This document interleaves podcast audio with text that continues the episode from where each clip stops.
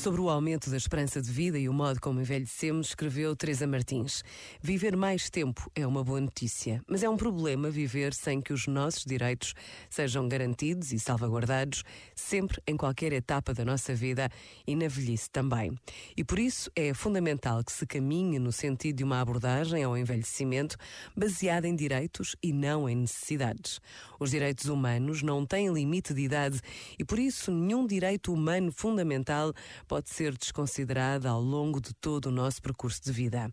É fundamental que os contextos em que vivemos sejam cada vez mais amigáveis para todas as pessoas e que tenham condições para que possamos viver com dignidade e qualidade de vida hoje e no futuro porque sim, envelhecer é o futuro para todos, para todas nós. Por tudo isto, diria que é boa ideia ter esta realidade presente no que vamos construindo no nosso dia a dia individualmente e enquanto membros das nossas comunidades, do nosso país e do mundo, para os outros, as outras e para nós também.